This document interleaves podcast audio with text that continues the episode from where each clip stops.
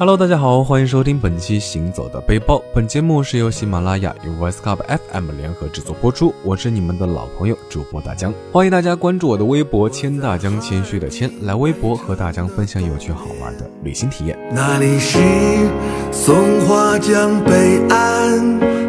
那在很小的时候，大江有一个集邮的爱好，记得当时买了一套邮票，是关于长白山景区。那票面上的美景呢，也让大江对东北产生了浓厚的好奇心。山上的天池总给人一种神秘感，总想去看看。那作为南方人的大江呢，总对冰天雪地有一种莫名的向往。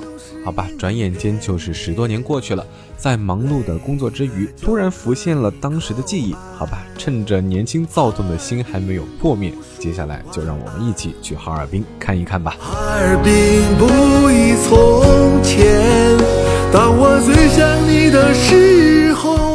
走出机场呢，说实话真的是冻坏了。虽然大江把自己裹得严严实实，但是还是特别的冷。外面的气温呢，零下好几度。那经机场工作人员指路，在机场买到了哈尔滨市中心的机场大巴车票。一路上，外面到处都是雪景，时而飘起小雪，氛围跟南方是完全不一样。那大江呢，在通达街下了车，转乘公交到哈一百下。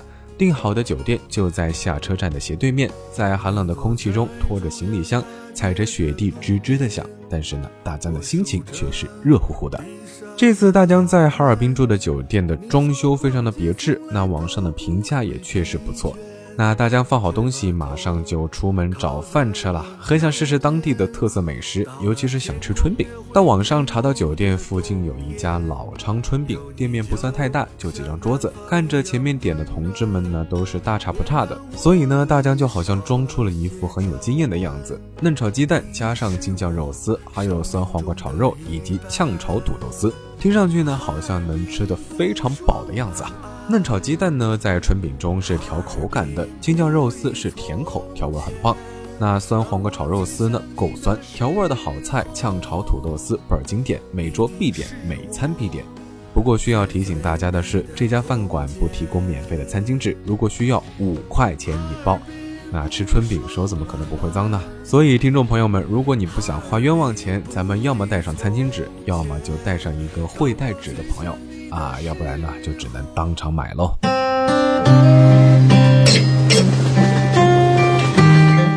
在饱餐一顿之后呢，大江就想去附近的中央大街溜溜弯儿。那打开地图一看，中央大街就在酒店的旁边，很近。中央大街虽然不是哈尔滨市最长的一条街，但是呢，却涵盖了西方建筑史上最有影响的四大建筑流派，有常见的起源于十五、十六世纪的文艺复兴式。十七世纪初的巴洛克式折中主义，以及十九世纪末二十世纪初的新艺术运动建筑，那一路上路边停靠的汽车全都被一层雪覆盖着，像一个个奶油蛋糕。呃，大江呢，作为南方人，也是像个孩子一样，忍不住在车上乱画。多好的天然画板，对吧？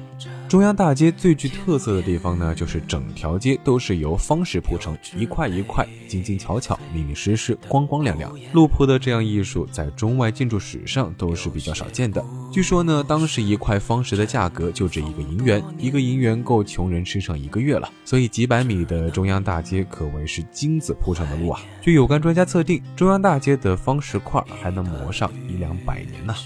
在中央大街，大江逛了一小段之后呢，然后就转到了圣索菲亚大教堂。远远的看去，是一个很宽阔的广场。那教堂呢，就立在广场的中间，给人一种神秘的感觉。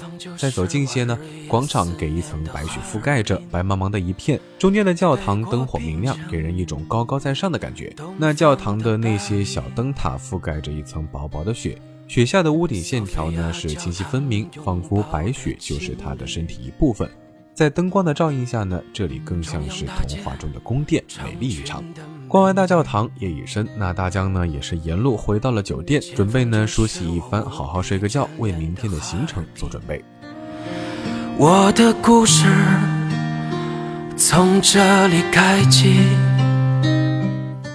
第二天出门呢，说实话，大东北的冬天真的是 把大江冷哭了，有没有？脚底。腿上、肚子都贴上了暖宝宝，但是还是冷得一塌糊涂。那大江呢，也是在这建议，实在坚持不住的小伙伴，还是好好在室内休息吧。这个时候呢，大江也才明白了什么叫做北方人的冬天在室内喝着冰饮，南方人的冬天在被窝里仍然瑟瑟发抖。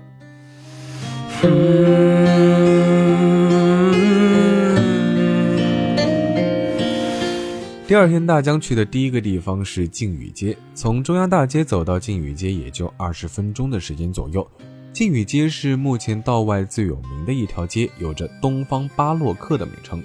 那在大江看来，这里就是一方历史文化的遗迹：清水砖墙、白灰勾缝、砖木结构、雕花围檐。巴洛克式风格的建筑墙体块块斑驳，大江呢也是不禁感触，这就是历史轮回的产物。靖宇街上有一系列的中华老字号小吃，比如说狗不理、东来顺。那伴随着小吃香味的呢，是许多的历史建筑，像淳华医院、中亚珠宝行、新闻电影等等。值得一提的是，老顶峰这个地方，它的门前永远不缺的呢就是顾客。这是一个类似于北京稻香村的老字号店铺。糕点、冰激凌以及各种奶油蛋糕，一进门呢就可以闻到扑面而来的香味。嗯，大家呢也是闻到香味之后，真是控制不住自己啊，赶紧来一个巧克力蛋糕，还要个牛奶冰激凌，再要一个月饼。嗯，好吧，吃的还是有点多。那巧克力蛋糕呢非常大，十块钱左右，好大一块，巧克力也非常多。一口咬下去就是满嘴的朱古力味儿，轻轻嚼一口呢，感觉是满嘴的幸福啊！嗯，不是全生的幸福。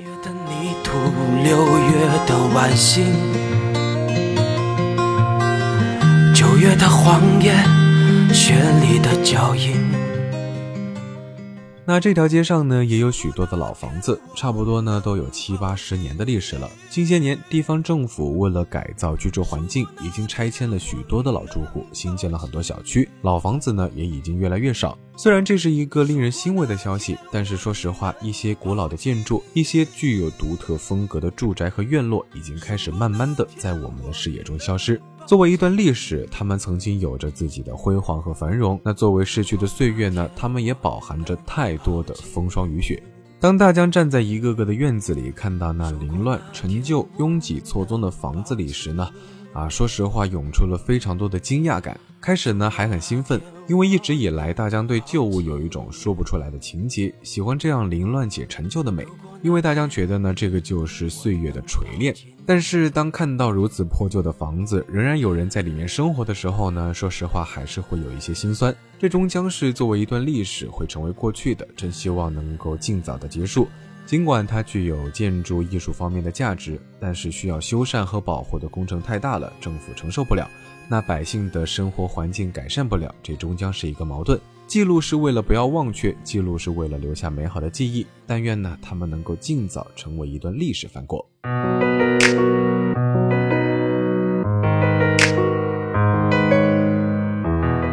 现代建筑和老建筑并排出现在你眼前，说实话，这是一种极具冲击力的感觉。那个是现代与曾经的辉煌在撞击，那个也是正在的和已经的破旧在演绎。那是一种历史和必然的无奈。哎，说实话，大江呢做什么事情好像都没有什么特别的条理。走着走着，发现南三道街的文化街还没有逛，好吧，那就走南四道街过去，然后南三道街回来吧。作为中华传统文化和欧洲文化的结合物，作为哈尔滨市特有的城市建筑风格，中华巴洛克式建筑在这个城市中扮演着独特的历史角色。作为一个城市曾经的标志，如何让这些中华巴洛克被更多的哈尔滨人关注？如何使他们得到更多的保护和传承？是如今摆在哈尔滨这座城市面前待解的方程式。于是呢，这条南三道街的文化街就是一个答案。都是关于哈尔滨，它的名字，它的的心情。好了，下面呢就让大江带着大家一起看一看下一条重点街——六道街，也就是八肉一条街。上世纪九十年代的时候呢，老道外北大六道街形成了八肉一条街，最盛的时候达到了十多家八肉馆，甚至有人在街上开起了茶馆，提供地方给食客吃八肉。虽然如今八肉街已经不复当年的盛况，只剩下了七家八肉馆，但是大浪淘沙，生存下来的都是经得起时间和食客检验的馆子。巴肉呢是属于老道外的美食，因为这里有催生它的土壤和人群。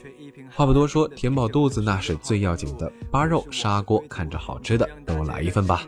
店里的巴肉呢是纯熬糖色制作，熬制的糖色呈玫瑰红色，做完的成品呢是深红色。一口下去，肉很酥，有种入口即化的感觉。配上的都是用大骨棒和鸡架熬制而成的砂锅，简直是冬日里的滋补佳品。再苦我也会有你的保护，前路漫漫我依然向前奔跑，因为想要。好吧，说了这么多，一路上的兜兜转转呢，那大江这次的哈尔滨之行也要告一段落了。好了，我是大江。